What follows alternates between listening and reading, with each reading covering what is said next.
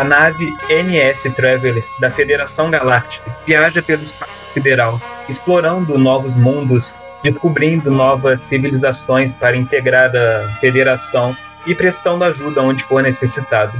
A nave tem como capitão Jack Ryan, um veterano da já da Federação, um estimado capitão, e sua tripulação conta com Kiko, humano gatuno.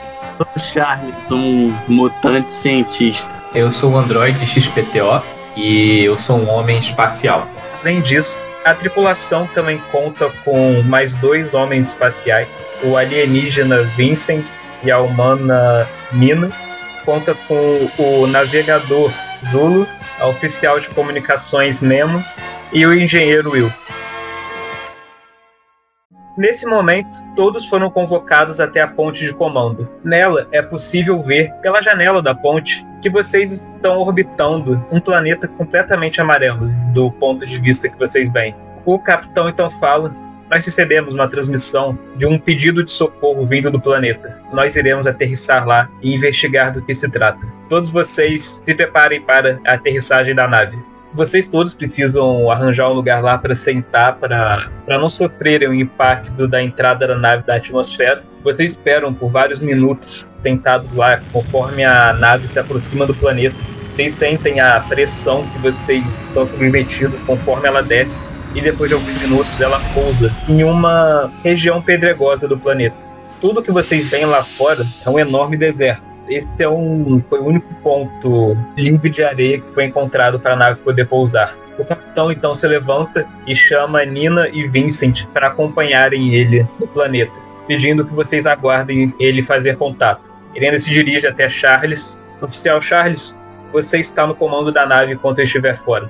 E ele deixa a nave com os dois homens espaciais. Eu vou em direção ao Charles, sorrindo, ou mais próximo de um sorriso que um robô pode dar, e eu falo para ele: ah, esse dia começou bem, né? Mal começamos e você já é responsável por essa nave. Eu dou uma risadinha e falo, pô, é mais responsabilidade do que eu tava esperando, mas tomara que dê tudo certo. Ah, mas mais responsabilidade é sempre maravilhoso, é mais coisa para nos ocupar. Ah, entendi. Obrigado. Eu fico sorrindo para ele, não entendendo por que, que ele não tá tão feliz com a oportunidade de gerir a nave. Eu dou um sorriso meio caralho, o que, que tá acontecendo? Tá limpando o dente então, enquanto isso. Bem, os minutos se passam então, já deve ter quase duas horas que vocês estão lá esperando, passando tempo esperando algum sinal do capitão. Quando vocês recebem uma nova transmissão vinda do rádio do capitão, vocês escutam ele falando: Homens, cuidado! Então a transmissão falha, corta totalmente a oficial de comunicações tenta estabelecer contato com o rádio do capitão, mas ela não consegue mais sinal nenhum. Oficial de comunicação? O que, que, é isso, gente? Cuida da comunicação da nave. Tipo, ela cuida do rádio e da, das transmissões entre as naves, entre os planetas e na parte de interceptar também transmissões feitas. Eu vou me dirigir a ela. Ok, você se aproxima da Nemo. Eu chego perto da Nemo e pergunto se ela já encontrou o filho dela. Brincadeira. Eu vou perguntar para ela o que, que aconteceu com o sinal, com a comunicação. Eu não sei, alguma. O rádio dele, a comunicação foi totalmente cortada. Talvez o. Ou o sinal foi bloqueado de alguma forma, ou o rádio foi destruído. E onde nós estamos exatamente? Bem, esse é um planeta não, não mapeado ainda. Não sabemos que tipo de seres habitam esse lugar. Só que estamos no meio de um deserto. Peraí, se é um planeta não mapeado, como é que a gente recebeu um sinal de SOS do planeta? É, nós estávamos passando aqui no sistema do planeta quando eu interceptei essa transmissão. Eu imagino que você saiba que você está em uma nave cuja missão é explorar novos mundos, não é? Sim, mas como é que um planeta não mapeado, com que a gente nem sabe se existe forma de vida, manda um SOS que a nossa máquina capta? Talvez seja uma outra nave que já passou por aqui, que pousou no planeta e teve algum problema aqui ou então uma civilização que já tem contato com o espaço está enviando algum sinal por algum motivo, nós só saberemos quando encontrarmos a razão do sinal. O sinal veio de um local, pro, local próximo daqui? Sim, ele veio alguns quilômetros ao norte daqui. Ela aponta para o navegador. Esse foi mais perto que ele conseguiu pousar devido ao deserto que estamos. Eu olho para o Charles e para o Nico, que já são parceiros de muitas missões olhando para eles, esperando que eles deem uma opinião do que, que a gente deve fazer. É, vamos ter que ir, né?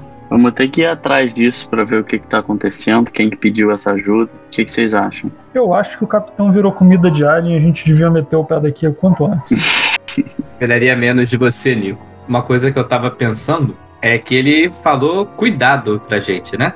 Antes de sumir o sinal. Bom, é pra gente ir embora então? A gente pode ir embora também. É, eu acho que se a gente for embora, a gente vai ter que explicar isso daí pra alguém. Eventualmente isso vai dar problema na, na linha de. Na prestação de conta da missão. É. Então a gente vai atrás. Cara, eu acho que é o seguinte: eu tô sentindo que a gente vai viver uma aventura muito legal. Entendeu? Que hoje vai dar tudo certo e que a gente vai receber uma promoção depois se resgatar o capitão. Quando que a gente tem a oportunidade de salvar o capitão? E quem salva o capitão é o quê, gente?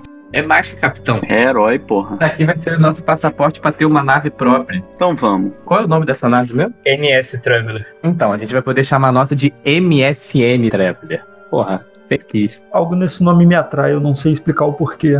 Eu acho que vai dar tudo certo com a gente, mas eu não posso dizer o mesmo do resto da tripulação. E se acontecer alguma coisa, porque o capitão falou cuidado. E eu não sei porquê, mas eu tô achando que esse cuidado era. Podia estar vindo alguma coisa em direção a gente. E se danificam a nave ou fazem alguma coisa com o nosso navegador, a gente pode ficar preso aqui para sempre. Um planeta não, não mapeado. Então eu ia sugerir que a nave ficasse em órbita e a gente combinasse um horário para ela voltar aqui para teoricamente buscar a gente. A Nemo fala pra você: vocês podem nos enviar um sinal quando for descermos. Tudo bem então. O navegador fala: por quanto tempo devemos esperá-los? Não, vocês vão ficar aí até receber o sinal, meu amigo. Eu também vão ficar acho. esperando. Pô, tá maluco? Mas, se for necessário buscarmos ajuda, Não, não é buscar, você pode ligar pra ajuda. Olha só, se vocês receberem uma ligação da gente, da gente gritando cuidado, e repentinamente a gente perde o sinal, esse é o momento de vocês buscarem ajuda. Mas enquanto isso não rolar, a gente tá pra voltar. tudo bem. E eu acho que vocês têm que ligar pra ajuda, não é pra ir embora e largar a gente e pedir ajuda. Liga pra ela, porra, manda um rádio, faz um bagulho. Nesse pensamento, por que, que a gente já não faz isso agora, assim, já corta o intermediário? Concordo. Eu gostei dessa ideia. A Nemo, ela estabelece contato com a central da Federação Galáctica. Sei que você fala central de atendimento. Porra, a gente ia ficar aqui esperando até. A janela da ponte de comando é coberta por uma tela virtual, onde aparece uma senhora trajando o uniforme da Federação Galáctica com um brasão no peito indicando a alta patente que ela possui. Nave NS Traveler, qual é a emergência? A oficial de comunicação que vai explicar, né? Na verdade, é esperado que o comandante da nave que falhe. Não sabia que ia sobrar pra alguém. Ou seja, o Charles. É tu. Aquela chuvelada no Charles. Bom, então, a gente estava passando por aqui e a gente recebeu um aviso do nosso antigo capitão, no caso do nosso capitão, mas Antigo, cacete, capitão. Eu olho, eu olho pro Nico nessa e falo, caralho, ele já enterrou o maluco. Não, não, mas enfim, Houston, temos um problema. E ele pediu pra gente ter cuidado e logo depois a chamada caiu. Então a gente vai tentar ajudar ele, mas a gente queria ajuda ainda mais pra caso aconteça alguma coisa com a gente e a gente precise de suporte. É, vocês veem ela mexendo, é como se digitasse alguma coisa ali, em algum lugar que você não vê na tela. Então ela fala: há uma estação no setor AZ37. Eu comunicarei o ocorrido e eles estarão a postos. Será rápido eles enviarem alguém até vocês. Então, caso seja necessário, façam contato com eles e a ajuda chegará em breve. Pô, eu, eu acho que a ajuda já devia chegar, na real. Nós não podemos gastar esforços com atividades necessárias. Há muitos perigos acontecendo na galáxia. Vocês não estão entendendo. A gente. Cumpra a missão de vocês. Não, não, você não tá entendendo! Você não tá entendendo. É, a gente sabe, no caso é a gente que tá combatendo esses perigos, enquanto você fica aí no telefone. Oficial, eu peço que você se lembre, se coloque no seu lugar ao se dirigir a um oficial de patente maior. Perdão, senhora. Cumpra a missão e caso encontrem dificuldades, peça apoio à estação e a ajuda chegará logo. Faremos isso. Mais alguma coisa, oficial? Não, senhora. O que, que eu preciso fazer pra parar de, de me aventurar aqui fora, tendo que lidar com essa porra toda e, e ser patente mais alto pra ficar sentado com a bunda parada o tempo inteiro? Anos de experiência. Que bom que esses anos estão sendo bem utilizados. Aí eu viro pra ele e falo baixinho: porra nenhuma, comprou a vaga. Isso é tudo, oficial. Isso é tudo, senhora. Muito obrigado. Ela desliga a comunicação e é isso, vocês estão lá. Bom, nessa hora eu olho para o oficial de comunicação e falo: então vamos combinar o seguinte: se a gente não der sinal de vida em três horas, você já pede para essa galera desse posto aí perto vir para cá para onde? Combinado? Só isso. Três horas é pouco? Normalmente em missões assim nós temos um- uma janela de tempo de 24 horas até. É, eu pensei nisso também. Um dia. Um dia é um bom. Duas horas ele demorou para pedir socorro. 8 horas tá bom pra mim. Se quiser 12, 15 também tanto faz. Acho que, contanto que seja menos que um dia, a gente tem chance de salvar o capitão.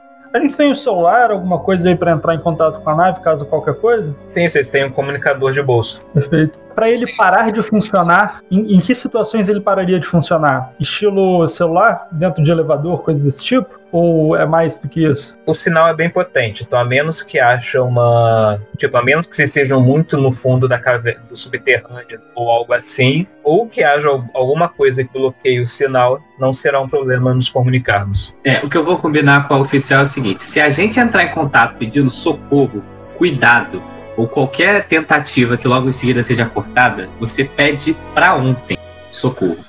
Beleza? E é pra trazer gente pra caralho, hein? Não é pra trazer dor gato pingado, não. Assim que vocês saírem, nós entraremos em órbita e esperaremos por oito horas fazerem contato para descer. E se não houver contato dentro de oito horas, requisitaremos apoio. São essas as ordens oficial. Isso. Pode deixar então. E antes de vocês saírem, vocês têm um arsenal à disposição de vocês para se equiparem. Opa, aí é a minha língua. Vocês vão até o arsenal, vocês primeiro vocês podem, vocês estão usando os uniformes da federação, mas vocês podem vestir algum, ela- ele fornece alguma proteção, mas lá tem trajes de combate mesmo que vão dar uma proteção maior, apesar de reduzir um pouco o movimento. Então fica a cargo de vocês usarem ou não. Vai dar mais 4 na sua proteção atual, E movimentação onde que tem? Que eu vou perder menos um. 10 metros, cairia para 9 metros. Ah, suave. Porra, peguei. OK. Vou usar o- esse traje também de proteção aí. Ok. No caso, o Nico é que ele só pode. que ele não consegue usar nenhum traje além dos Tô de boa já com o meu. Ah, porque o grande lance é ser furtivo, né? Além disso, vocês têm lá algumas armas à disposição, então vocês podem escolher quais que vão querer levar. Tem disponível uma pistola laser, um rifle laser, um bastão de choque, facas de sobrevivência. Então eu vou levar o rifle, a pistola e o bastão. Vocês também encontram lanternas, corda. Eu levo tudo isso. A gente encontra granada aí. Tem um pacote com algumas granadas, Eu vou levar então uma pistola, um bastão e uma granada. beleza? Eu posso levar a pistola, o rifle, a faca e uma lanterna? Ah, e você ainda pode levar seus aparatos científicos de boa também. No caso, você tem a sua pistola de repetição, cara, que é o item que você construiu. É, eu pensei nisso, mas eu posso usar ela sempre ou tem tipo que recarregar essas coisas? Não, não, sempre, cara. Não? Ah, então só o rifle, a faca, a lanterna e uma granada. Além disso, eu vou levar um arpeu, uma corda extensível e ferramentas de gatuno. O que, que é um arpeu? É um gancho triplo para escalada. Acho que não tem mais nada. Ah, cantil, eu imagino que essas coisas a gente esteja levando, né? Até porque, como é um planeta seco, vocês estão levando até o dobro de água que normalmente vocês levariam. Beleza. Então, vocês três, agora completamente equipados, deixam a nave, vocês descem pela rampa dela. Assim que vocês pisam no chão pedregoso, a rampa ela sobe e vocês veem a nave dando partida e subindo aos céus para deixar o planeta. E vocês estão agora no meio desse imenso deserto.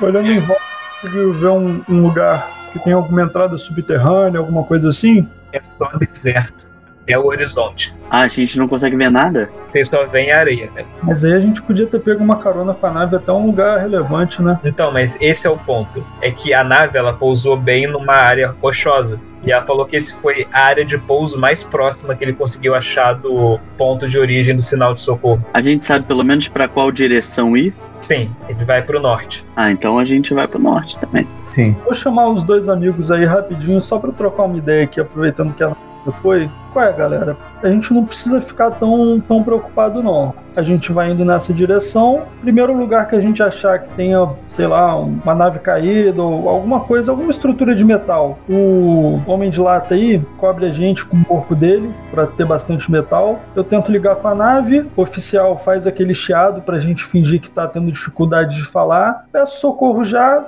E aí a gente já garante o problema, né? Qualquer coisa que acontecer, os caras já vão estar tá vindo. Eu concordo.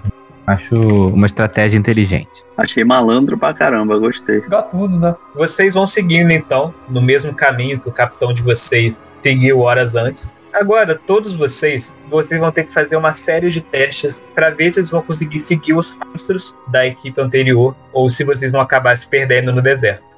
Todos vocês, primeiro, façam um teste de destreza sendo que a cada falha que sair vai ser uma penalidade num outro teste que vocês vão ter que fazer para seguir os rastros. O teste, cara, eles vão jogar um D20. Se o resultado for igual ou menor que o valor do seu atributo, vocês tiveram sucesso. Nossa, porra, quase crítico. Todos vocês estão. Cara, todos vocês estão andando pelo deserto de Boas. Agora os três façam um teste de intelecto para conseguir seguir os rastros. É só precisa um de vocês ter sucesso. Caraca, crítico! Seus olhos robóticos, cara, enxergam claramente os rastros deixados por um, pelos humanos de um alienígena. E vocês estão de boaça lá, seguindo pelo deserto. Só que é uma série de testes que vão ter que fazer. No total são três vezes, que é uma melhor de três. Então vocês vão ter que repetir esses testes vocês sentem o calor escaldante no deserto conforme vocês andam, mas isso não atrasa vocês, vocês conseguem andar pela areia tranquilamente, seguindo os rastros. Mais uma vez, teste de intelecto agora. Cara, só tô chocado porque, cara, eu tô só tirando número baixo, cara. Eu fico preocupado de eu jogando numa sessão que não seja desse jogo. Agora torce para isso mudar quando o combate começar. Seguindo o Android, que ele tá, os olhos dele acompanham muito bem os rastros, vocês andam pelo deserto e após quase duas horas andando, vocês avistam ao longe, ou do alto de uma duna, uma espécie de instalação metálica no meio da areia. Ela tem um formato cilíndrico e do topo dela vocês veem uma antena saindo. Pra começar, que horas são? Isso é meio relativo. É de dia ou é de noite? É de dia. Tá, tá de dia. Cara, eu olho pro, pros dois e falo: não tinham dito que isso aqui era um planeta não mapeado? É, eu acho que aí que a gente começa a se arriscar, né? Talvez seja a hora de botar o plano em prática. O problema é que eu acho que aqui foi daqui que veio o pedido de socorro. Tem uma antena em cima. Tenho quase certeza que esse pedido de socorro veio daqui. Se tem pedido de socorro, tem perigo. Mas não necessariamente aqui, né? Pode ser que a gente descubra o que está acontecendo aqui e a gente já descubra que deve meter o pé aqui, sem nem seguir adiante. Eu acho que pode ser interessante investigar esse lugar aí. Beleza, vou fazer assim. Eu já tô com o celular na mão aqui, a gente vai investigando qualquer coisa. Isso, é uma boa ideia. Inteligente, sagaz. Gosto. O que vocês vão fazer? Eu vou em direção lá, em direção ao negocinho lá. E os outros dois vão acompanhar ele? Acompanho, uma mão tá perto da pistola, a outra tá com o celular. Vocês andam pelas areias, se aproximando da construção metálica. Vocês veem que ela deve ter o dobro do tamanho de vocês. A arena, a antena não é tão grande assim. Vocês a rodeiam, e então vocês enxergam, caído na areia, vários pedaços de metal que vocês reconhecem como sendo um comunicador idêntico de vocês, só que estraçalhado. Tô ligando já.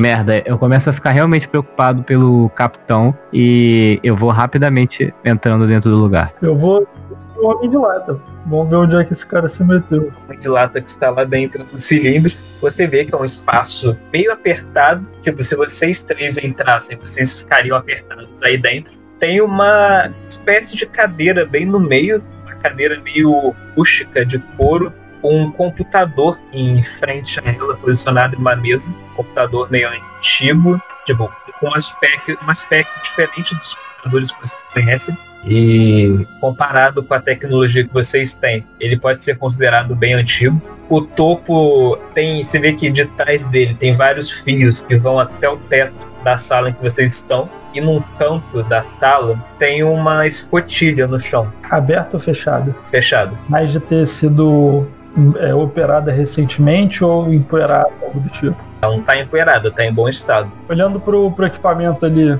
esse computador parece ser do passado. É que, na verdade, ele não parece ser o computador humano, tipo que é o de tecnologia usada pela Federação. É que o que dá pra perceber é que é uma tecnologia bem antiga comparada de vocês. Pra eu saber o quão antigo ele é, já tem um teclado RGB, tem umas luzinhas dentro da máquina ou não? Não, cara, assim, imagina que se a gente fosse comparar com a tecnologia que a gente tem hoje, é como se vocês utilizassem laptops e esse computador fosse um daquele que a monitor é de tubo, Entendi. Ah, maneiro. Beleza. O computador tá ligado ou não? tá ligado? Ele, na verdade, a, a tela tá apagada, só que tem uma luzinha piscando. A gente sabe mexer nisso? Vocês podem tentar. Antes de qualquer pessoa mexer nele, eu vou querer dar uma examinada pra ver se pá, essa porra é uma armadilha, se clicar no botão vai explodir o lugar inteiro. Como é que você faz isso? Ah, vou, eu vou tentar observar se, se o aparelho ele tá intacto do jeito que ele era pra ser, então funcionando só com o computador, ou se alguém mexeu nele pra botar uma armadilha nele, tipo, se tem sinal de, de terem desmontado e remontado ele, se tem alguns fios sobre ele que não fazem muito sentido,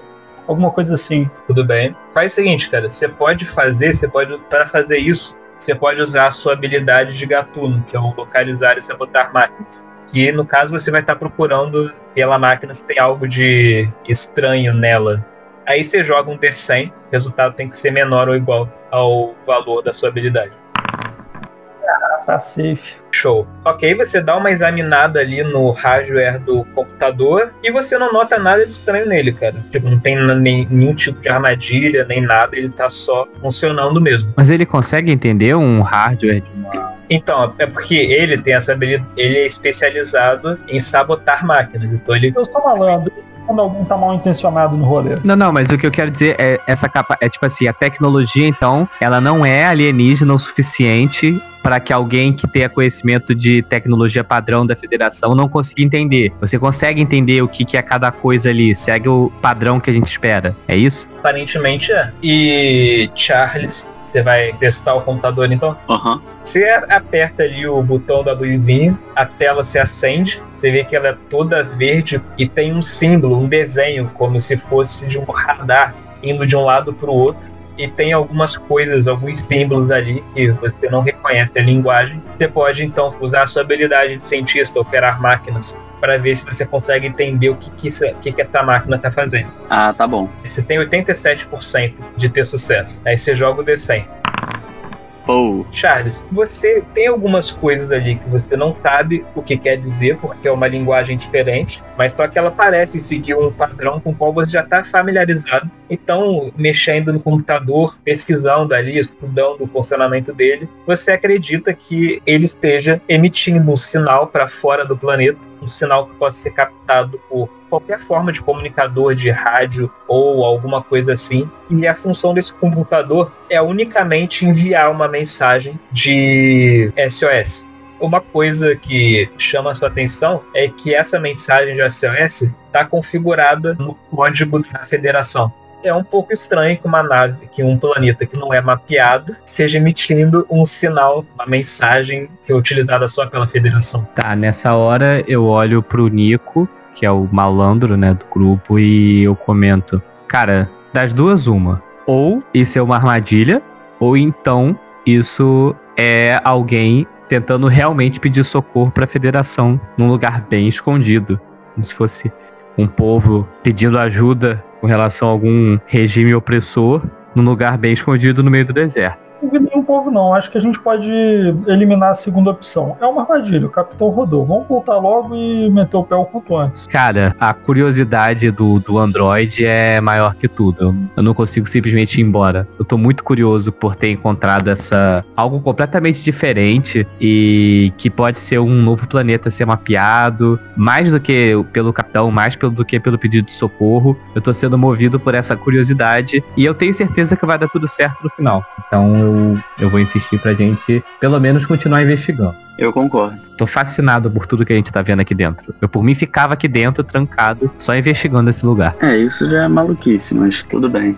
Pode ficar com como os caras estão pensando aí, nós três vamos ficar aqui dentro pra sempre. Cara, eu vou começar a fazer uma investigação pra tentar ver se tem sinal de combate aqui dentro. Aí dentro não parece ter nenhum sinal de combate, não. A única coisa que você viu foi o comunicador destroçado no lado de fora. O que você percebeu ao entrar também é que a lateral do cestão tem algumas marcas de queimados, mas tipo, há várias coisas que poderiam ter causado isso. Mas marcas de queimado. É, tipo, se, se alguém, por exemplo, desse um tiro de laser no capitão enquanto ele tava na frente disso daí, seria mais ou menos essa marca que ia ficar atrás de onde o corpo dele foi desintegrado. Só jogando a ideia. Verdade. Parece com marca de, um, de uma arma laser? Poderia ser, sim, marcas de tiro. Não é a única possibilidade, mas é uma delas. Eu vou fazer uma análise usando meus sensores robóticos para tentar ver se tem algum tipo de padrão que parece o de uma, um tiro de arma laser. Faz um teste de intelecto. PTO. Você não consegue identificar nenhum padrão naquelas marcas. Você não sabe o que que pode ser aquilo. Hum.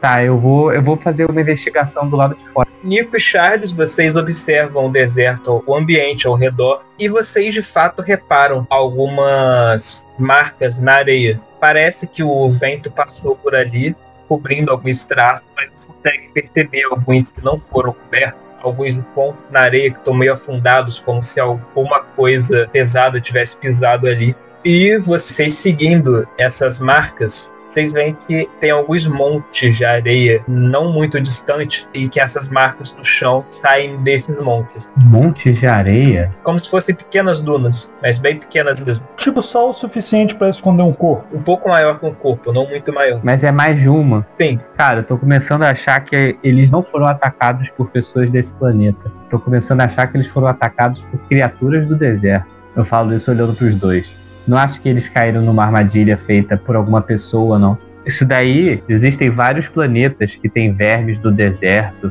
criaturas que saem de debaixo da areia e atacam viajantes desprevenidos. Tô achando que o capitão pode ter sido arrastado por algum tipo de verme no deserto. Por essas e outras que eu preferia estar lá no escritório, igual a bundona que nunca mandar socorro pra nós. Porra, se eu soubesse, a gente devia ter trazido aquela motozinho que flutua por cima pra gente não vibrar por cima da areia. Calma, um jeito da gente não ser comida deles é a gente ficar dentro desse espaço aí que tem escotilha e tal. Acho que não tem verme su- subindo pelo chão de ferro, não. O ponto é o seguinte: o sinal de socorro veio dessa estrutura. Então, meio que a gente chegou aonde é a nossa missão. A gente chegou onde a gente tinha que estar, a gente viu o sinal de socorro. E não tem nada aqui. Aparentemente o capitão investigou aqui dentro e foi atacado por alguma coisa que saiu de cima daquele, daquelas dunas. Eu acho que a gente podia fazer um teste. Eu acho que ele entrou na escotilha. É, ele pode ter entrado pra se proteger, porque assim, pra mim, na verdade, eu acho que ele foi arrastado pra pra baixo da terra por esses vermes.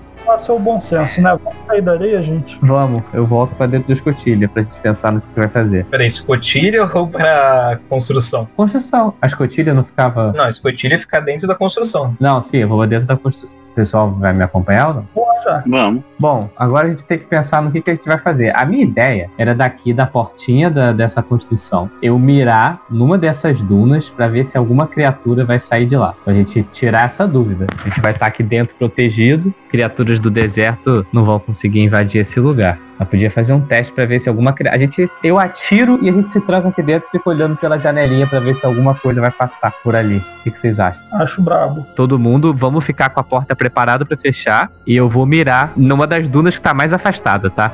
Eu vou mirar na, na dunazinha que tá mais afastada. O que, que tem melhor alcance longe? É o rifle ou a pistola laser? O rifle. Então eu vou usar, eu vou usar o rifle pra atirar lá. O Android XPTO mira com seu rifle numa de, num desse monte de areia um pouco mais distante e dispara.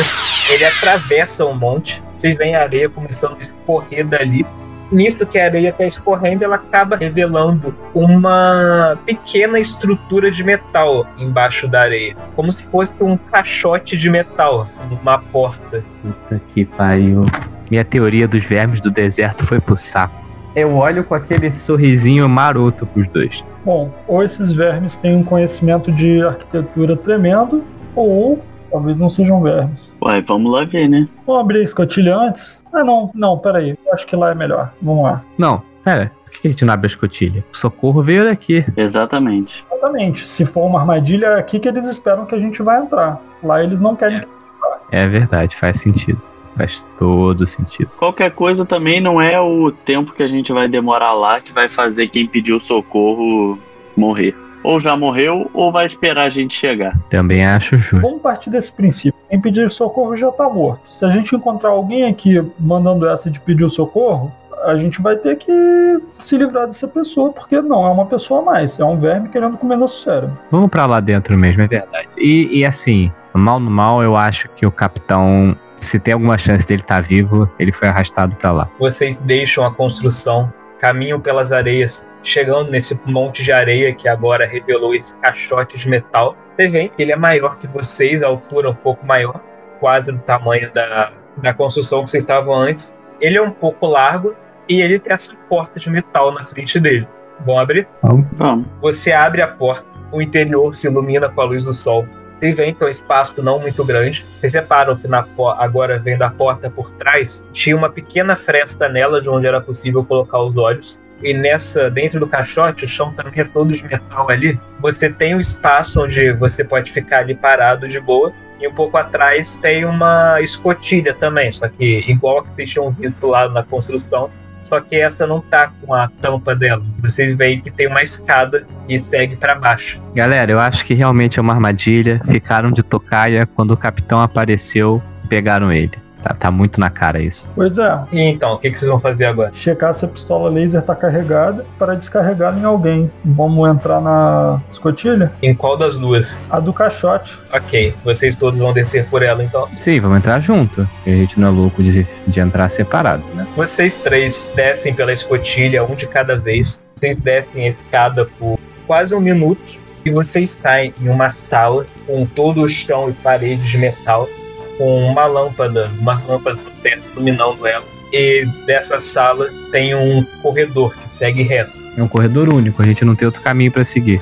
Pegados no chão, alguma coisa? Não, nada. Isso mesmo. Arma na mão já, hein? Vocês seguem andando pelo corredor. Depois de um tempo, vocês chegam numa espécie de encruzilhada, que na verdade o corredor ele continua seguindo reto, só que ele também segue para direita e para esquerda, só que na diagonal, para frente, nas, nas, nas diagonais para frente. Todos os caminhos são semelhantes entre si. Sim. A minha a malandragem da vida me ensinou a seguir pela esquerda.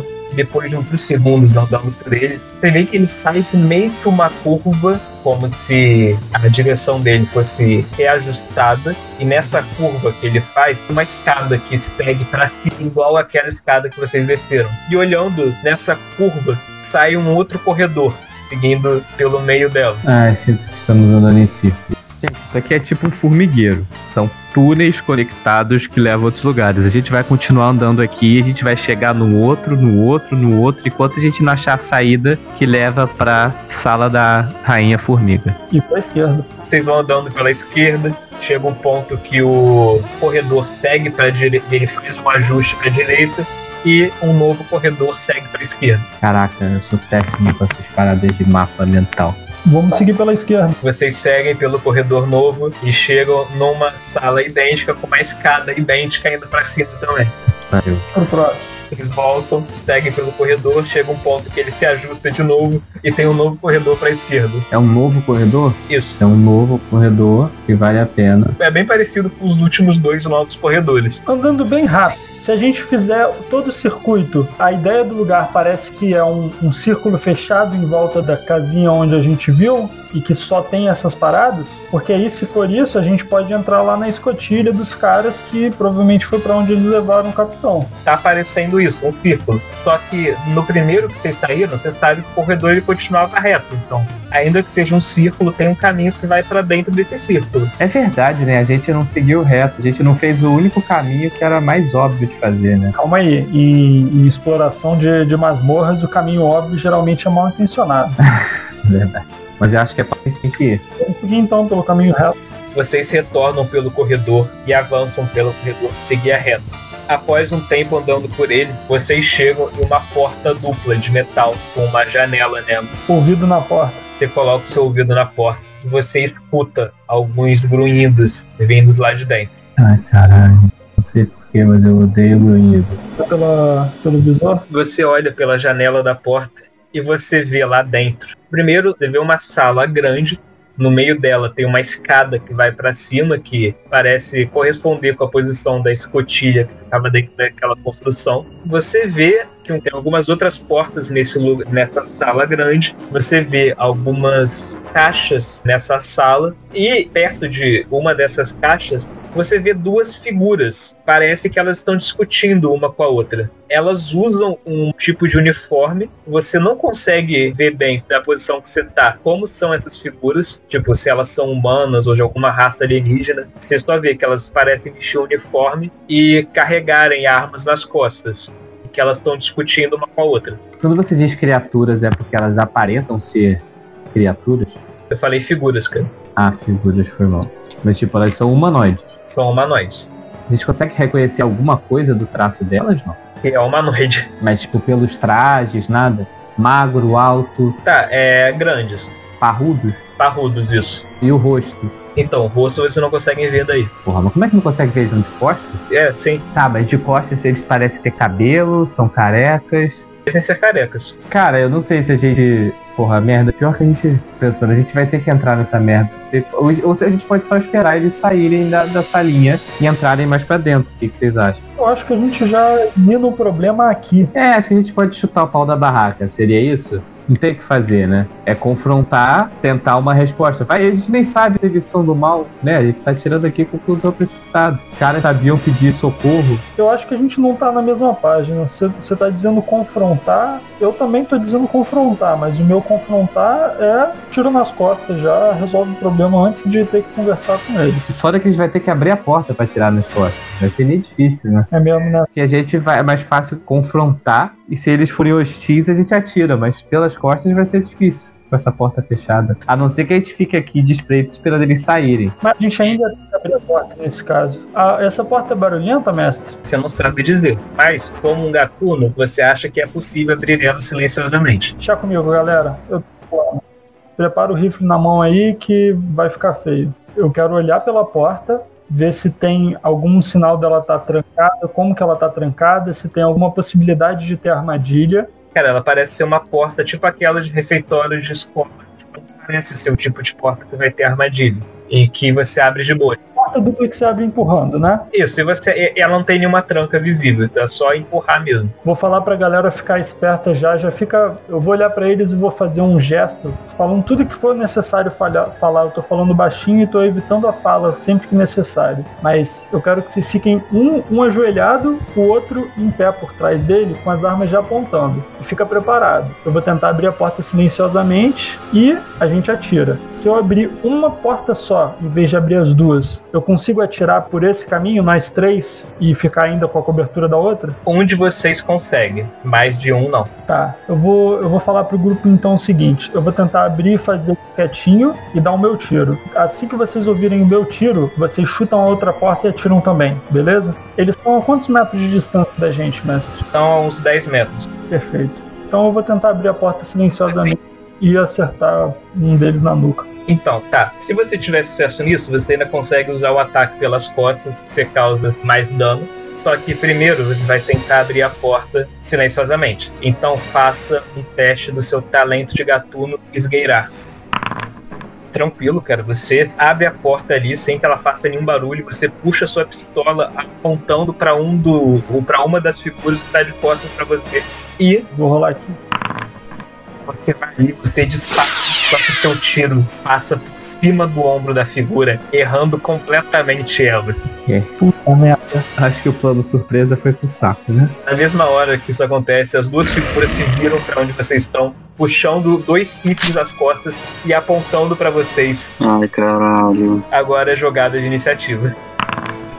O primeiro, então, a realizar uma ação é o XPTO. E, assim, agora que eles viraram, vocês conseguem ver o rosto deles mais claramente, vocês conseguem ver eles mais claramente. Vê que eles são figuras grandes, mas, assim, não tão anormalmente grandes, sabe? Eles só são altos, com mais de 1,80m de altura, fortes, parrudos e um pouco gordos também. O rosto deles, eles não têm nenhum cabelo, nenhum pelo facial. Sua pele é um marrom meio esverdeado. O rosto dele tem traços diferentes dos seus traços humanos e são traços assim bem brutos. A boca deles é grande e saem duas presas enormes delas, como se fossem presas de javali. O nariz é chato, os olhos são ah, completamente amarelos e as orelhas são pontudas. Eles estão com os rifles apontados para vocês e XPTO, a primeira ação é sua. Tá. Bom, eu vou atirar as vidas dependendo da reação deles. Como é que eles demonstraram? Eles só demonstraram surpresa diante do ataque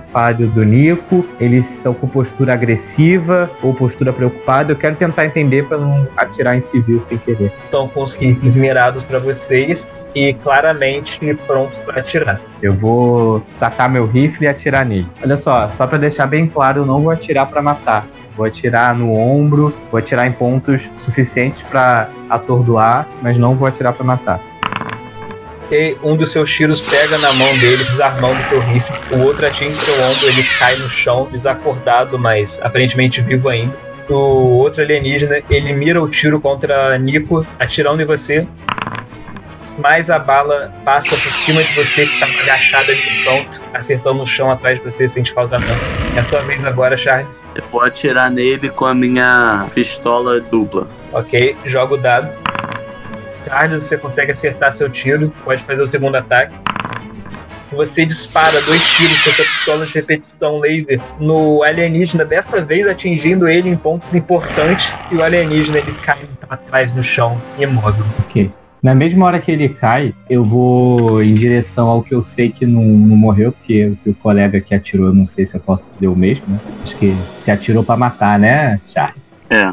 Eu vou tentar pegar o que eu atirei e que eu não atirei pra matar, pra tentar interrogar ele, porque eu sei que ele não morreu, mas que ele tá bem ferido. Alguém vai me ajudar a interrogar ele? Posso ajudar, só não sei como, mas posso ajudar. Você pode segurar. Quem que é melhor aqui intimidar? Quem tem a cara mais intimidadora de nós três? Eu fico limpando a arma, checando, apontando ela pro lado, pro outro, enquanto eles estão fazendo isso daí. Eu não vou falar nada não, mas eu vou ficar ali perto. Se ele tá mole, eu posso, sei lá, escorregar e, e acertar um laser no pé dele. Bom, então a gente vai tentar interrogar esse cara. Calma, vamos arrastar ele pra trás para os amigos dele não chegarem e pegar a gente desprevenido, igual a gente pegou eles? Boa, vamos. Conforme vocês andam pela sala, você vê que ela tem uma outra porta dupla no outro canto.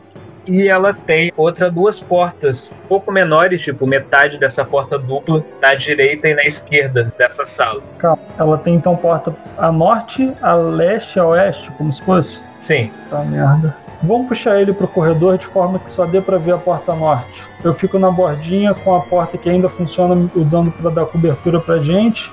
E a gente tenta interrogar ele rápido. um dos alienígenas está claramente morto, mas o outro, como o XPTO fez questão de evitar pontos vitais, ele ainda respira, só pesadamente. Vocês arrastam ele até um canto ali da sala, o gatuno fica vigiando a porta norte. Vocês vão fazer o quê? Tentar sacudir ele para acordar? Sacudia, dar uns tapas na cara, alguma coisa pra ele acordar. Isso é tudo que você está fazendo, você não fez mais nada não. É, o que mais que eu poderia fazer? Ok, Não, obviamente o cara. Peraí, obviamente o cara ele tá primeiro amarrado, tá? Pelo amor de Deus. Vamos amarrar ele. Tipo, peraí. Não vou acordar o cara e, e ele tá solto. Vamos prender ele aqui em algum lugar, gente. Quem trouxe a corda? Opa, corda estendida aqui. Ótimo. Então a gente. só foi por pouco. É, a gente amarra ele. Vocês amarram o alienígena, então começam a ter consciência. Vê ele olhando com isso espantado para vocês a princípio, e depois ele começa a grunhir com vocês. Eu vou, eu vou tentar me comunicar com ele, primeiro tentando entender então se ele fala a nossa língua, a língua da federação. Ah, mas olha só, eu vou com você, porque não tem problema se ele não souber a língua, né? É verdade. Me corrija se eu estiver errado, mestre. Porque eu tenho um comunicador idiomático, capaz de traduzir idiomas. Assim, você sabe que o equipamento que você tem depende de um banco de dados idiomático que ele tem registrado de todas as línguas registradas pela federação, mas você pode tentar usar nele, nesse cara aí. Vai funcionar, tenho fé. O alienígena, ele tá grunhindo pra vocês, grunhindo sem parar. E você, Charles, usa seu equipamento pra tentar traduzir o que ele tá falando. Essa é claramente uma língua que não tá registrada nos bancos de dados. E você consegue, tipo, não traduzir tudo que ele tá falando, mas alguma noção do que ele tá falando. Assim, você sabe que entre vários xingamentos, ele tá falando coisas coladas que podem indicar vocês, escravos, se arrepender mortos, amigos, casa importante, escravos, nunca escapar e mais xingamentos. Já viro e falo, escravo é você.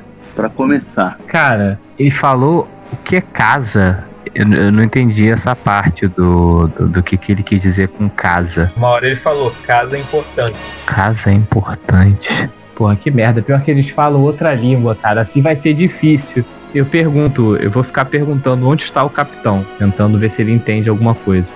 Ele, quando você começa a falar, ele começa a rir, aí ele fala, humanos idiotas, nunca sair, vocês perdidos. Eu dou um tapa na cara dele. Eu, eu vou só apoiar o bastão de choque no pé dele. Charles, quando você dá o tapa na cara dele, ele não expressa reação nenhuma, mas a sua mão fica bem doída. Mentira. Eita! E quando o Nico coloca o bastão de choque no pé dele, o corpo dele dá uma tremida e ele solta o grunhido de dor Caraca, ele é um robô. e ele começa a grunhir pro Nico. E o tradutor do cientista começa a traduzir de novo uma série de xingamentos. Cara, esse cara não vai cooperar. Eu dou uma coronhada nele pra ele desmaiar de novo. Dá uma acompanhada na alienígena e ele desmaia.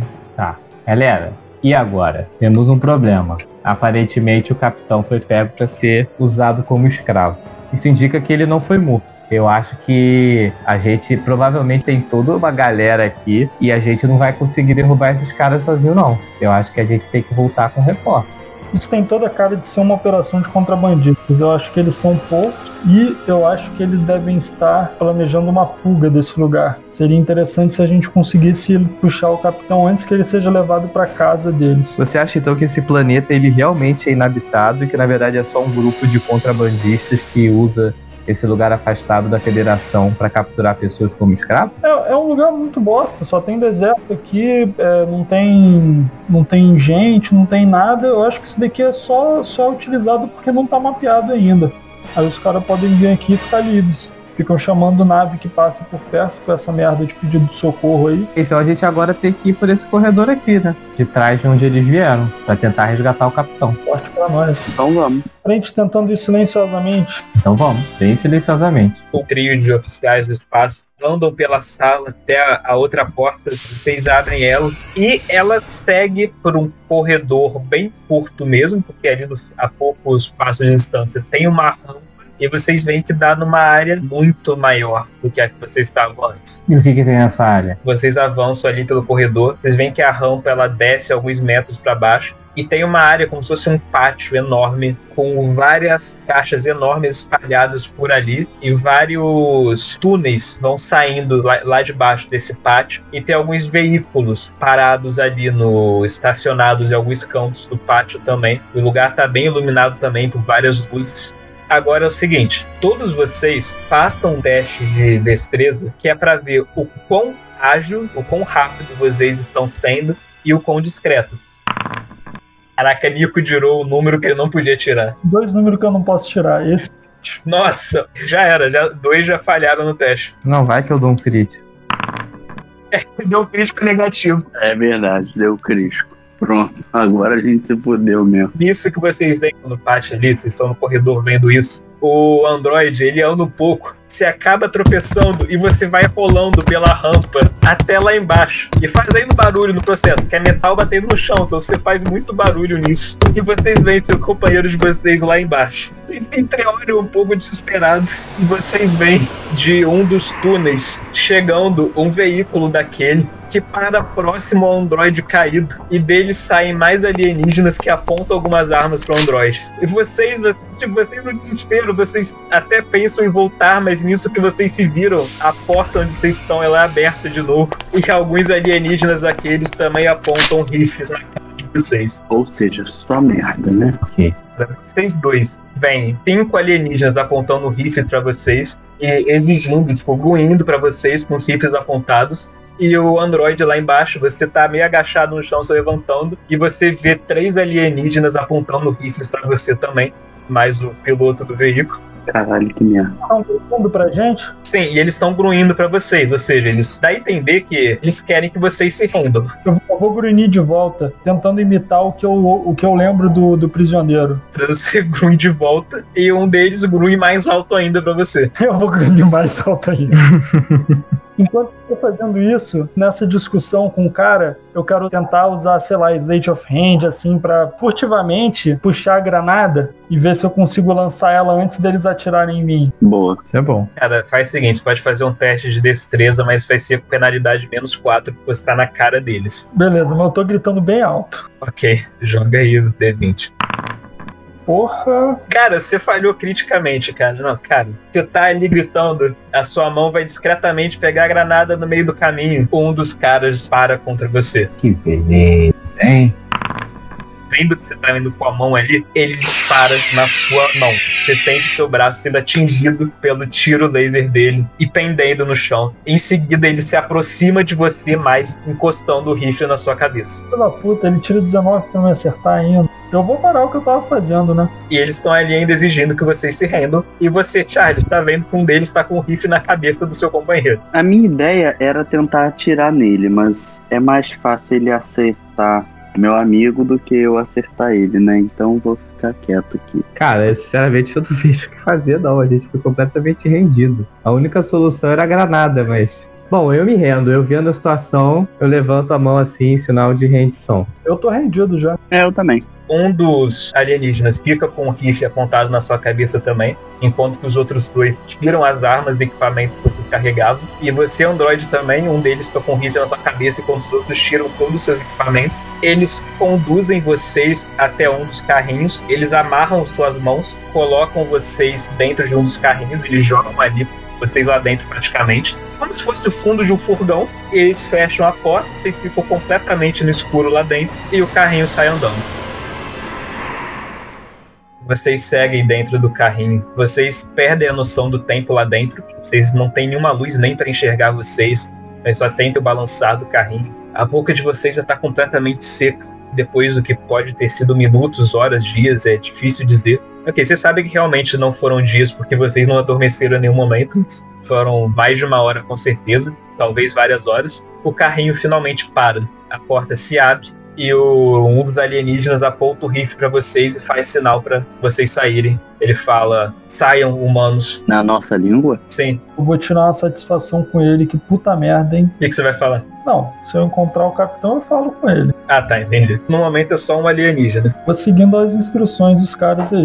A gente não tem o que fazer. Eu tô, eu, assim, eu tô esperando a oportunidade pra tentar alguma coisa, mas quando eu tiver só com um guarda, só com dois, mais afastado. E na real, a gente tá sendo levado até o capitão, né? Então pode ser uma boa também. Vocês estão em uma construção diferente, uma construção não feita de metal, mas sim feita de pedra. Eles conduzem vocês por um corredor e vocês vão passando por várias jaulas vazias até que eles jogam o Android e o Charles dentro de uma das jaulas, mas eles continuam conduzindo o Nico para outro lugar. Puta Pra outro? Ele tá levando ele pra outro lugar? Longe da gente? Sim. Pô, aí não. Aí vai dar ruim. Eu vou dar uns grunhidos, tipo, não, não, não. O que eu passo pelos meus amigos eu falo, qual é? Se vocês encontrarem o capitão, quebra o joelho dele pra mim, por favor. Nada disso teria acontecido se ele não tivesse sido trouxa.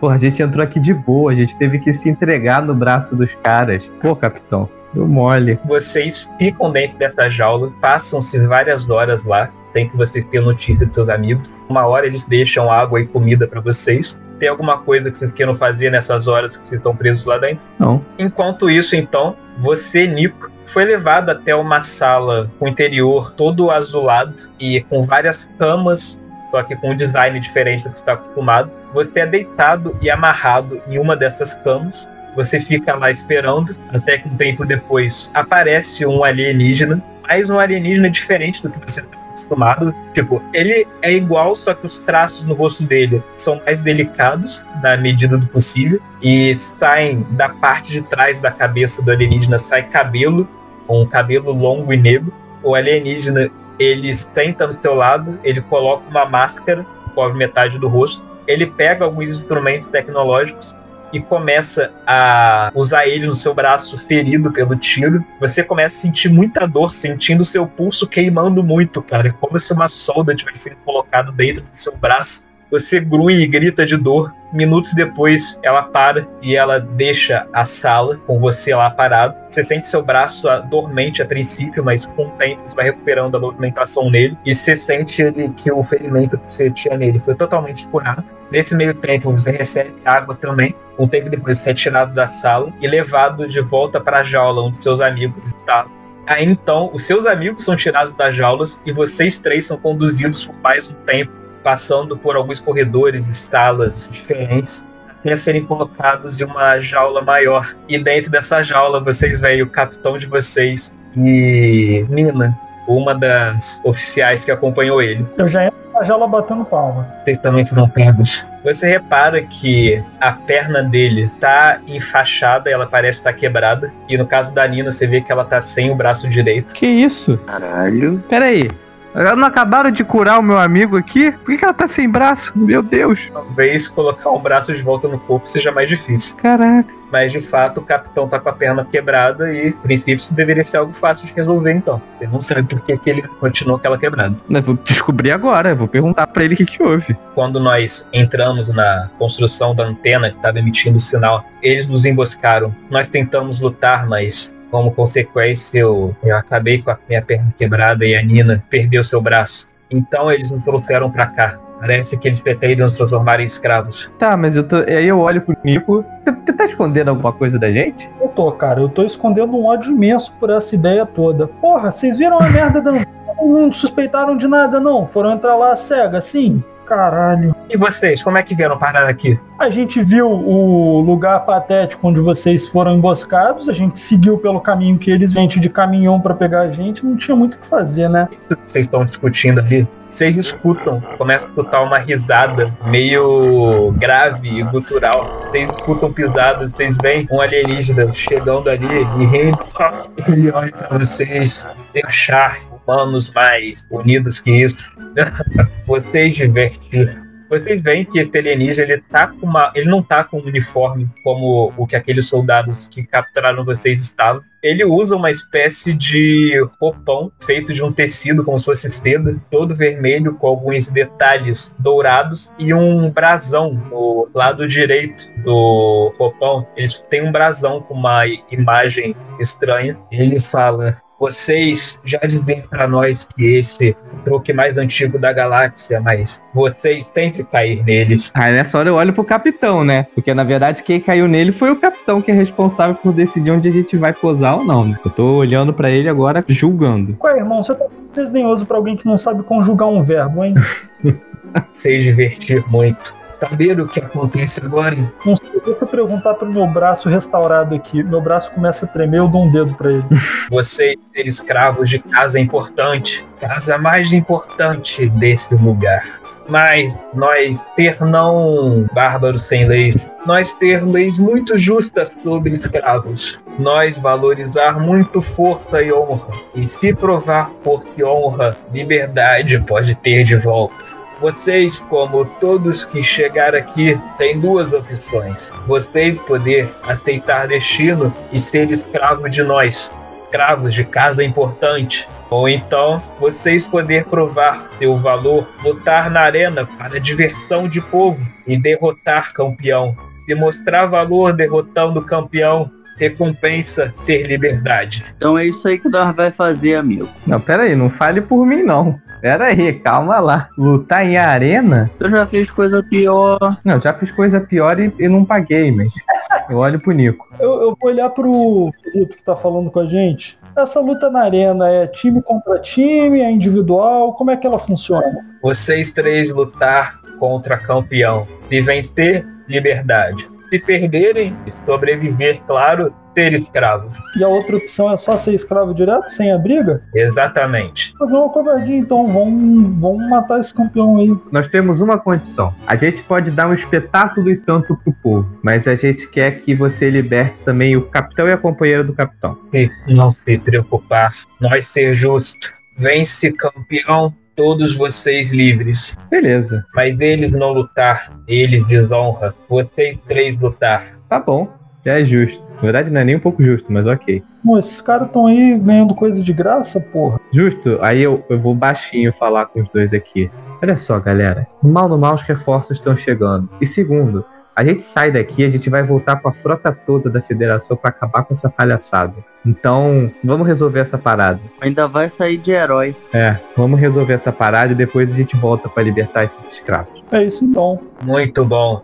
E esperar, alimentar, descansar, ter chamado. Ele dá as costas e vai embora deixando vocês aí. O capitão ele solta um suspiro. que Eu não sei porque eles não fizeram curar minha perna, mas nesse estado eu posso fazer muita coisa. Eu não sei se você percebeu que ele falou você desonra. É, mas eu não sei o que isso quer dizer. Ah, eu sei. Quer que desenhe? Você costumava ser mais alegre, hein? Não, mas eu tô alegre, por isso que eu tô fazendo brincadeira com você. Eu tô completamente certo de que a gente vai derrotar esse campeão. Vai sair daqui como heróis. E eu, em breve, serei muito mais do que um androide de companhia. Eu vou ficar pro, pro capitão com cara de cu. Cara, eu olho pro capitão e eu falo, pô, capitão, é sério que nenhum registro, não tem nenhum registro nos anais da federação de que existem planetas que fazem esse tipo de armadilha. Não planetas, né? Mas já, já fizeram realmente isso antes. Mas porque eu deveria negar um pedido de ajuda a alguém? Essa é a nossa, uma das nossas principais funções. Mas como é que a gente vai voltar e encarar o resto da federação? Eles vão ficar olhando pra gente falando, olha lá, ó, ó o trouxa que caiu num, num planeta escravo. Porra, Por isso que a gente, na verdade, agora vai sair como heróis. Nós salvamos o capitão, que foi o trouxa que veio pro planeta escravo. A gente vai ser herói, galera. Relaxa. Vocês esperam então por várias horas. Vocês se alimentam, bebem água. Vocês chegam a dormir por um pouco até que alguns alienígenas soldados aparecem na jaula de vocês. E Tarora combate. Vamos. Estar hora aprender a falar. Ele grunhe alguma coisa pra você. eu, eu vou grunhir de volta. Eu aprendi pelo menos uns três palavrões enquanto eu tava aí. Eles abrem a porta e apontam os rifles pra vocês, fazendo sinal pra vocês saírem. Eles fecham a porta novamente logo atrás de vocês. Eles escoltam vocês por alguns corredores. Vocês são levados para dentro de um, veículo, mas esse tem janelas, todos conseguem ver o lado de fora. O veículo vai andando pelo meio de uma enorme cidade. Todas as construções são feitas de pedra. Vocês parecem eles estão provavelmente no subsolo daquele deserto, pois no céu lá em cima, na verdade, é um grande teto rochoso com várias pontes de luz para iluminar o local. Vocês veem na ruas moradores, seres alienígenas daqueles, assim, na rua de boa, andando, passeando, trabalhando. Vocês veem crianças alienígenas. Vocês veem alguns escravos também tendo trabalhando com correntes prendendo eles. Vocês veem escravos alienígenas mesmo, só que de um tipo diferente, mais magro e com a pele mais esverdeada. E vocês veem ocasionalmente também um ou outro escravo humano ou de outra raça alienígena conhecida da Federação. Vocês param, o veículo ele se aproxima de uma enorme arena, estilo um coliseu, só que quadrangular. Vocês são levados até o fundo, até uma entrada pelos fundos em que o veículo desce pelo, por uma rampa para o subsolo. Vocês param uma espécie de garagem, vocês saem do veículo, são escoltados com as rifles apontados para vocês. Vocês são levados até uma sala com duas portas, né, uma atrás e uma na frente. A da frente está fechada. Eles mandam vocês tentarem um pão e depois eles deixam uma caixa ali para vocês. Um dos alienígenas sorrir, fazer dela espetáculo. Eles saem da sala, fechando a porta atrás de vocês. Vocês se veem trancados ali dentro, com essa caixa na frente de vocês. Eu vou abrir a caixa. Você vê que seus equipamentos todos estão lá dentro. Rapaz. Bom, eu peguei todos os meus equipamentos. Eu também. Vocês esperam então por vários minutos. São minutos angustiantes enquanto vocês escutam um barulho vindo lá de fora barulho de gritos, de urros, de aplausos e de entusiasmo e de morte. Minutos depois, o local se silencia por completo e você escuta uma série de grunhidos muito altos, como se fosse provavelmente um discurso naquela língua. Então, muita gritaria e a porta onde, de onde vocês estão é aberta. E você vê que há um longo corredor com uma luz no fim do túnel. Vou olhar pros outros dois, pegar meu equipamento. Eu vou ir em direção à arena. Eu vou sair de onde a gente tá. Vocês, armados com seus equipamentos, seguem andando pelo corredor. Vocês chegam na luz do fim do túnel e se veem numa enorme arena. O solo onde vocês pisam é de areia. As paredes em volta da arena têm 5 metros de altura. E lá em cima vocês veem aquelas arquibancadas cheias de seres alienígenas.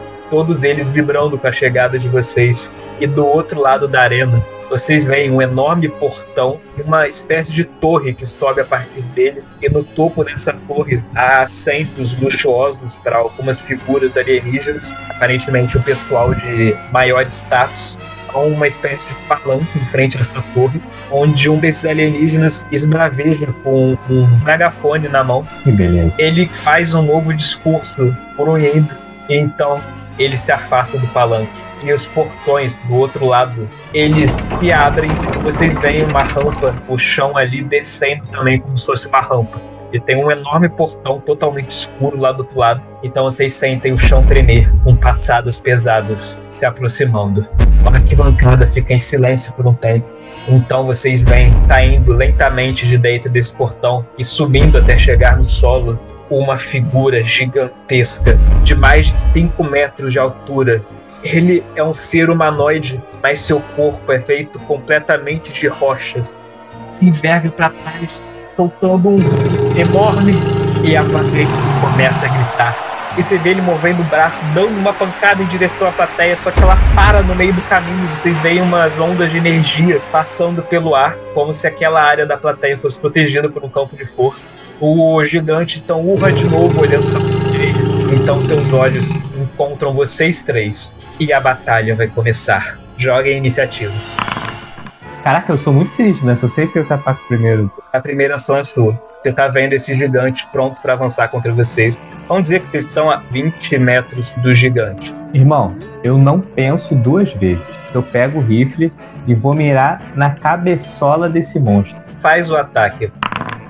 Nossa, eu errei os dois. Que isso, gente? Que isso? XPTO, você puxa seu rifle, você dispara contra o gigante, mas seus tiros passam longe dele, acertando o campo de força da arquibancada. E você vê lá a plateia vaiando você. Eu falo, só tô testando pra ver se é realmente lacrado, gente. Calma. Isso aqui foi só um tiro de, de aquecimento. Você vai se mover? Eu vou ficar exatamente onde eu tô, bem longe do mundo. Então é o Charles agora. Ah, vou dar com a minha pistola dupla. Ele tá além do alcance da sua pistola. Então, a menos que você se aproxime, você vai ter uma, uma penalidade de menos dois no tiro. Então eu posso me aproximar e dar tiro? Pode sim. Eu vou me aproximar o mais distante dele possível que eu possa dar o tiro sem penalidade. Tudo bem. Você tem que estar a 15 metros do gigante. Charles corre pela arena em direção ao, ao gigante, parando quando ele acha que já está numa mira boa pra atirar. Você mira com a pistola e faz o ataque. Porra! Charles, você dispara com sua pistola de repetição os dois tiros. O primeiro tiro, ele penetra o corpo de rocha do gigante, mas o segundo tiro, ele acerta, só que ele não consegue atravessar a coraça de pedra. O gigante urra de dor, mas foi tão fúria que você fez nele. E agora é o gigante. O gigante, você vê ele enfiando as mãos no chão e ele ergue um pedaço do chão que ele arranca de lá, ficando com um pedregulho enorme na mão e ele vai arremessar a rocha contra um de vocês três. Caraca, pra que tanta violência? Ele arremessa o pedregulho contra vocês e você, XPTO, vê que o pedregulho está indo bem na sua direção. Vim, nossa, foi quase, quase que foi crítico, cara.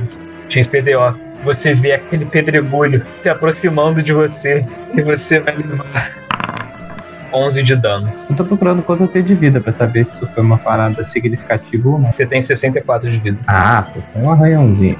Mentira. Bom, resisti bem. O pedregulho cai em cima de você, te acertando em cheio. Mas com seu corpo metálico e sua força robótica, você consegue jogar o pedregulho pra longe. Mas aquilo você vê que ele amassou parte da sua lataria. E nessa hora eu fico feliz, porque vai ser uma desculpa pra eu trocar por uma lataria nova. Agora eu tenho uma desculpa pra poder falar com a comandante. Finalmente vou poder ter peças novas. O gigante começa a correr pra direção de vocês e ele para em frente ao Charles, que é o que estava mais perto. Claro. E agora, Rico, Tem alguma forma de eu conseguir ataque pelas costas? Se eu circular ele, eu consigo fazer alguma coisa assim? Ou- é só se eu estiver surpreendendo ele? tem sim. Se você contornar o gigante sem que ele repare em você, se ele tiver focado em outra coisa, você pode conseguir um ataque pelas costas sim. Vou tentar contornar ele então pra fazer um ataque covarde. quando você está se movimentando, circundando o gigante, faz o teste de esgueirar-se para ver se você passa despercebido por ele. Você passou muito despercebido, cara. Nico, você corre pro lado, você vai circundando o gigante de longe, você anda um pouco agachado uma hora, você vendo que a atenção dele tá focada no Charles, você vai andando com cuidado, meio abaixado, pisando lentamente, e você contorna o gigante, você tá nas costas dele agora e você tem certeza de que ele não percebeu você. Você pode fazer o seu ataque pelas costas então. ele vai me perceber logo, logo então. Dizer, cara, cara, Nico, você vê que você tá num ponto perfeito pra atirar e você dispara e você acerta o gigante em cheio, só que o seu tiro não é potente o suficiente para penetrar sua pele rochosa. Você vê a marca da queimadura que se deixou no gigante, mas não passa disso. Eu tenho como andar um metro pra trás? Você pode dar um passo pra trás depois disso. E agora é o XPTO. Bom, eu tô distante ainda dele, não tô? Sim, você tá a 10 metros dele ainda. Não, então eu vou continuar a 10 metros. É mais seguro. E você vai atirar? Vou. Caraca, de novo! Meu Deus! Falha crítica de novo. Faz o segundo ataque. XPTO. Você dispara dois tiros contra o gigante. Um dos tiros acerta o peito do gigante, mas também sem penetrar o corpo rochoso. O segundo tiro pega de raspão, só que é o suficiente para arrancar um pedaço de pedra dele que voa pelo ar. E você, Nico, de repente vê um pedaço de pedra que saiu dos ombros do gigante voando na sua direção. Faz um teste de destreza com penalidade de menos dois. Sim. Nico, você, cara, você vê esse pedaço indo na sua direção, se agacha no último segundo, sentindo ele passando pelo seu cabelo e caindo no chão atrás de você. Levanto os braços assim pra sinalizar que eu tô aqui. Ó, pelo amor de Deus, para de jogar pedregulho pra cá, galera. Eu faço my bad. Charles, Eu já começo andando pra trás aqui. Quanto que eu posso andar pra trás? você pode andar, andar até 10 metros. Mas se eu andar 9, eu vou conseguir dar o tiro nele ainda? Consegue, ainda vai estar no alcance da pistola. Então vou andar aqui. Agora dou dois pipocos nele. Charles corre pra longe do gigante, se distanciando o máximo que pode, mira sua pistola laser e dispara. Faz o ataque aí. Você dispara os dois tiros laser, mas eles só raspam um gigante sem causar qualquer dano à sua pele rochosa. Difícil isso. Agora o gigante, ele vê sua presa se distanciando, mas ele se lembra do da picada que ele sentiu nas suas costas. Ele vira o rosto, vendo um novo alvo a poucos metros dele. Tô abaixadinho. Ele se vira e se aproxima de você, Nico. Ele levanta as mãos e ele desce elas com tudo na sua direção. E vamos ver se te acertou. O gigante te acerta, causando 23 de dano. Caralho. Quanto de vida que você tem? 30 e alguma coisa. É, você sabe que você não vai aguentar outra porrada dessa, não. Ah, cara. Você tá com 12 de vida ainda. O gigante, ele desce as mãos com tudo em você, te acertando em cheio e te afundando na areia. Ele levanta o braço. Cara, você se sente todo quebrado ali. Você usa todas as suas forças pra se colocar de pé de novo. Você recupera o fôlego, se sentindo todo doído. Você ainda consegue lutar. E é você agora, Nico. Quando ele bate em mim, a gente tá num coliseu, certo? Certo. Inclusive a galera vibra com isso. Sobe areia, sobe uma nuvem de poeira, um negócio assim. Sim. Eu posso usar isso pra tentar me e dar a volta e dar outro tiro nele sem ele me ver? Pode sim, faz o teste de esgueirar, só que ainda assim vai ter penalidade porque você tá saindo da cara dele. Vamos dizer que é menos 10%. Beleza. Ainda vai, muito. Ainda vai. Mico se aproveita da poeira que o gigante levantou pra discretamente se mesclar a ela, discretamente com o gigante. Você percebe agora nos passos deles que o gigante tá movendo o rosto de um lado pro outro, tentando descobrir pra onde é que a presa dele foi. Você tá nas costas do gigante com um tiro livre. Faz seu ataque aí pelas costas. Caralho, mano, não vai um acima de 10, meu Deus. Nico, você dispara, só que seu tiro mais uma vez acerta as costas do gigante sem penetrar na rocha que é seu corpo. Usar todo o meu movimento pra sair correndo. Depois disso, o Nico ele corre ainda um pouco pra longe, mas ele não se, ele não se distancia tanto a tempo. É XPTO de novo. Cara, eu vou tentar acertar, cara. Porque não é possível. Não é possível que eu continue errando o tiro. Eu olho pra ele e vou tentar atirar de novo. Daí o ação para ter os dois ataques. XPTO, você dá dois tiros contra o gigante. Um deles, tipo, pega na rocha sem penetrar ela, mas o segundo atravessa a rocha. E o gigante urrão de dor. Você vê claramente o, o buraco que você fez na rocha. O gigante tem dois buracos no seu corpo agora, mas ele ainda tá de pé lutando. Você causou mais 5 de dano. Agora então é Charles. Eu consigo atirar daqui? Consegue, você tem uma mira clara pro tiro. Então vamos lá. Faz seu ataque aí. Cara, você dispara contra o gigante, mas seus tiros só raspam no corpo dele, sem sequer chegar a feri-lo. O gigante agora tem um novo ataque. Que acerta em cheio, Era, já era. causando 18 de dano. Mais do que o gatuno aguentava. Tá, mas ele só desmaiou, né? por enquanto. O gigante desce com seus braços contra o gatuno, acertando ele em cheio e afundando ele novamente na areia. Você, Nico, sente seu corpo pressionado contra o chão. Você sente a areia quase que entrando na sua pele conforme ela te arranha. Você sente seus ossos internos sendo quebrados. Você vê que você tem suas pernas e braços estão dobrados em direções que não deveriam estar. Sente seu, sua cabeça pressionando contra a areia dura. A sua visão fica turva e você perde os sentidos. O gigante levanta novamente. Vocês dois lá atrás veem seu companheiro estatelado no chão, meio de qualquer jeito, um pouco de sangue manchando a areia. O gigante urra para os céus e a galera vibra, cara. Ela vibra muito, soltando braços e gritando. E você vê que eles estão ruindo alguma, alguma palavra em conjunto. E agora, Nico, é a sua vez. Você está com menos 6 de vida. A sua constituição é quanto? A minha constituição é 12. Você aguenta até menos 12 de vida. Faz um teste de constituição. Se você passar, você vai ser estabilizado e vai ficar só nesse estado desmaiado. Se você falhar, você vai perder 2 de vida e vai seguindo até que você morra ou estabilize. E aí?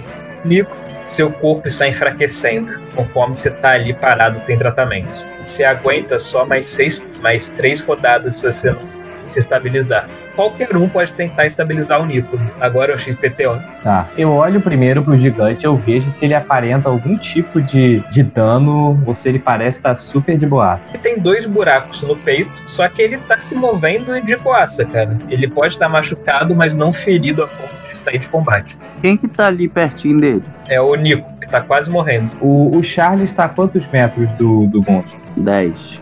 Eu vou andar um metro. Não, eu vou atirar primeiro.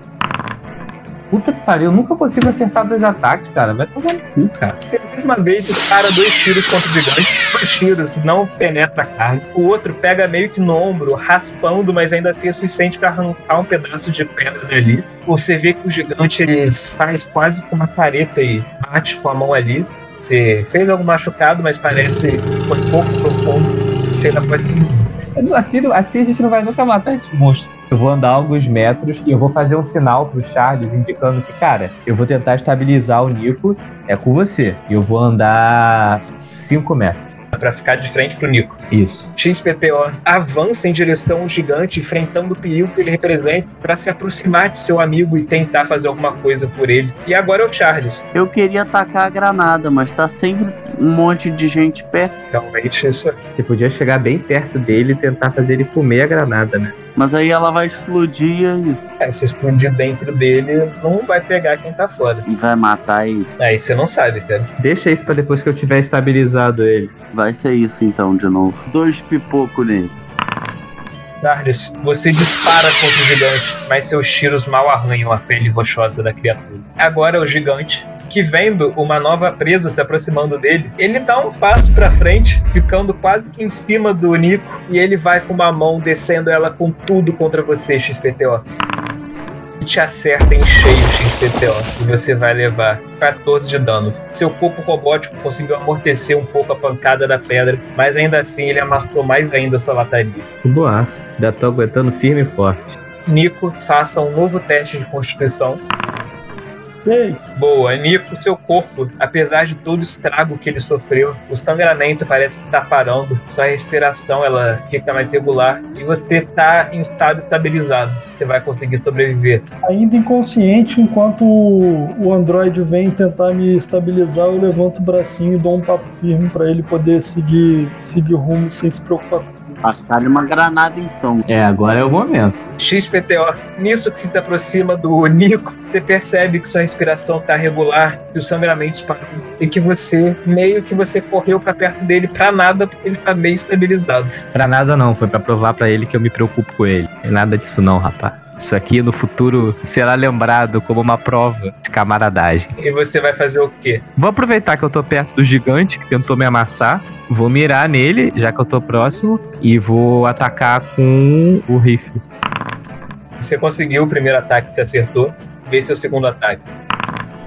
Pô, aleluia! Boa, boa. Caraca, XPTO. Você, cara, vem do estado do seu amigo. Você agora de frente pro, pra criatura. Alguma fúria invade seus circuitos porque você mira contra o gigante disparando nele os seus, os seus tiros, cara. Eles atravessam o corpo do gigante. Abrem buracos que você consegue ver através desses buracos. O gigante se curva com isso, gritando de dor. E você vê que uma expressão de raiva preenche seu rosto rochoso. Cara feia pra mim é dor de barriga, rapaz. Tem essa não.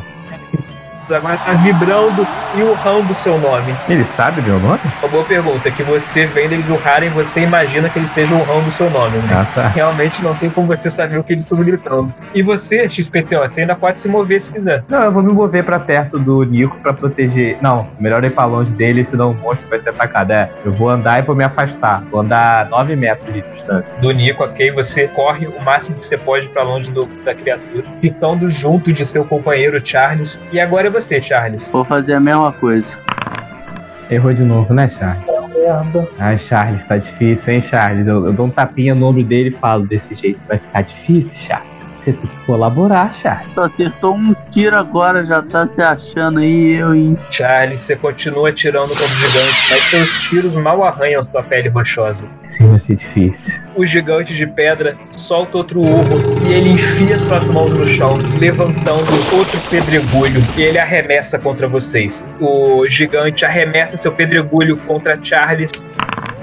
Cara, mas você, Charles, vê o pedregulho passando por cima da sua cabeça e caindo atrás de você. O chão treme com o impacto do pedregulho e você suspira aliviado dele ter usado força demais no arremesso. Já olho pra ele com a cara de nojo e falo, burrão. Mas o gigante, ele corre em direção a vocês, parando em frente a Charles, que é o primeiro que ele encontra no caminho. Mas você é engraçado.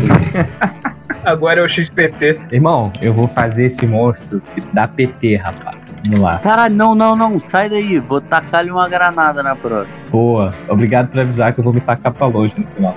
Tá, vamos ver se eu consigo acertar.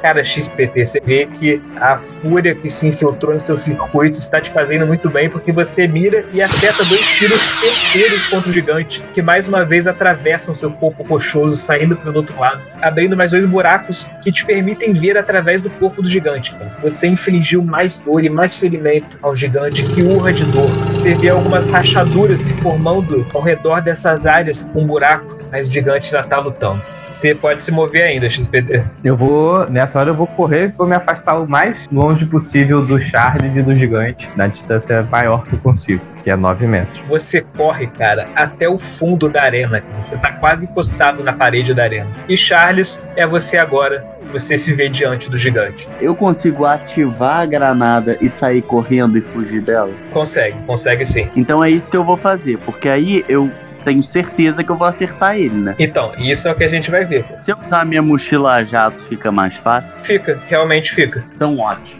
Já estou usando. Cara, vocês veem Charles ativando uma de suas invenções, sua mochila já. E ele sai voando, ficando na altura do rosto do gigante. Você vê o rosto dele que tava olhando você pra baixo, acompanhando você. Ele vai subindo, vai subindo, encara você de frente. E você tá de frente daquele buraco que é a boca dele. Acho justo ele ficar surpreso e fazer tipo. "Ah!" E um suspiro e abrir a boca pra mim. É que na verdade parece que a boca dele nunca fecha. Ah, meio nojento ainda. A boca dele é um buraco na pedra. Charles, nessa altura, você só pega sua granada e joga pra frente, cara. É meio que. Tipo, não tem como você errar esse buraco na sua frente. Ah, porra. Só que o gigante, ele pode desviar o rosto. E por conta disso, ele vai fazer uma jogada de proteção de destreza. Porra. Cara, o gigante, ele não tem nem tempo, cara, de reagir. Você só joga a granada pra frente. A granada entra dentro do gigante, da boca do gigante. Ela desce pela garganta do gigante e então ela explode. Você vê que os buracos que estão aqui abertos dele saem labaredas enormes de buracos. E as fissuras que haviam lá, elas aumentam rapidamente. Vários pedaços de pedra são jogados longe. E você vê a metade de cima do tronco do gigante desabando na metade de baixo. E o corpo dele cai no chão, pendendo. Seus braços se abrem, sua cabeça fica tombada para trás. E o, você escuta o urro do gigante diminuindo, diminuindo e sumindo. Você, Charles, do alto de onde você tá, você vê o corpo do gigante pela metade, tipo, partido ao meio e destroçado. Você fica ali admirando essa cena, esperando o fôlego. A plateia fica um tempo em silêncio, atônita com o resultado do combate. Mas então eles começam a vibrar e gritar e comemorar a vitória de vocês. Vocês veem a plateia indo ao delírio e comemorando o resultado. A multidão já começa a invadir a arena indo atrás de vocês. Cara, vocês estão no meio dessa comemoração. Charles, obviamente, depois que ele desceu com a mochila jata, que eles levantaram você no ombro e estão levando vocês, vocês são levados para fora da arena em comemoração flores e folhas são jogadas para vocês conforme, conforme vocês passam pela rua e trombetas são, são tocadas. Até que o um momento a multidão que está carregando vocês deixa vocês em frente a uma ao que parece ser um palácio. Vocês ficam ali, só vocês dois, né? O Nico não tá com vocês. E você, Charles e XPT, vem aquele alienígena que parecia ser importante, que foi quem falou para vocês entrarem, se aproximando.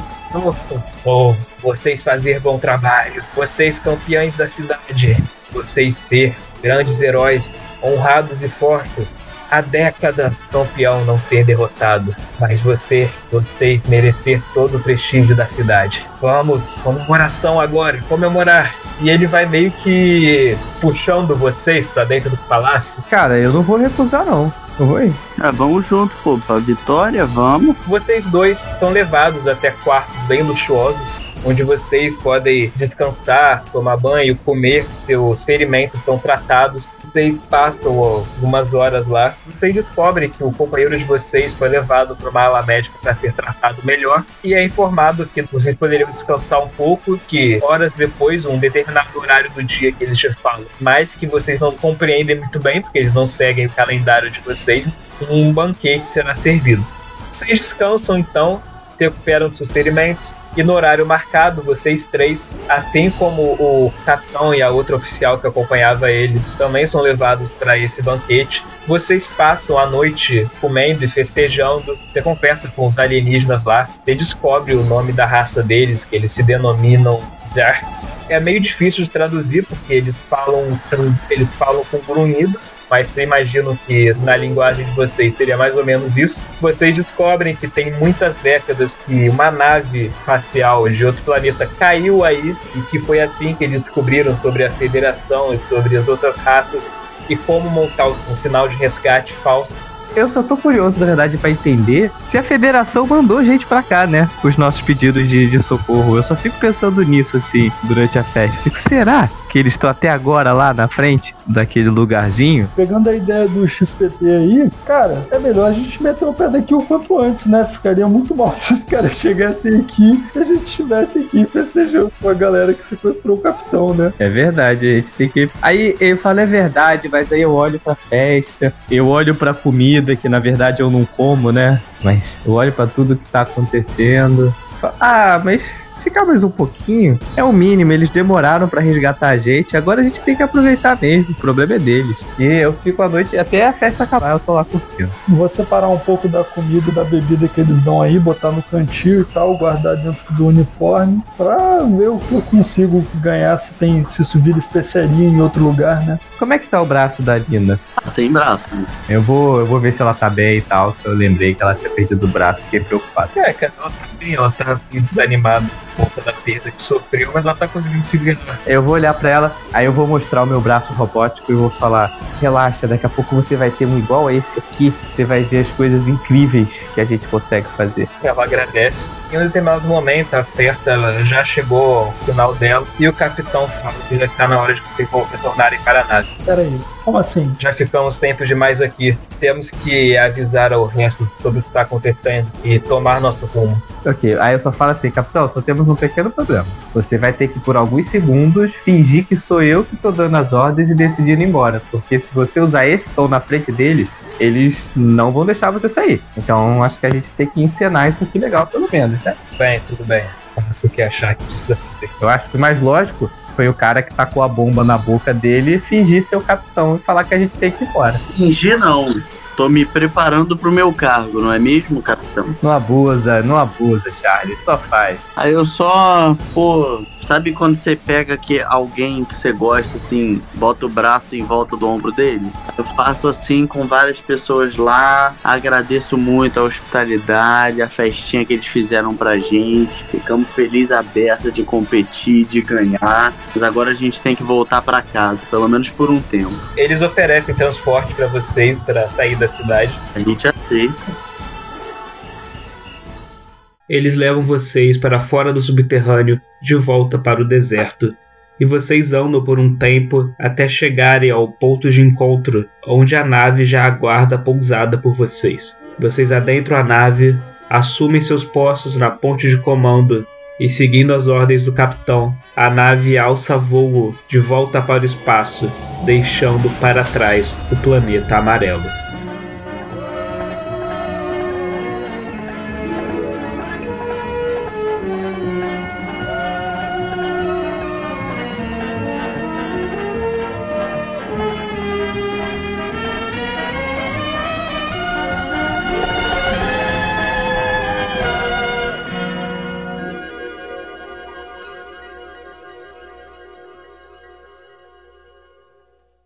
Essa é uma produção da Taberna de Contos.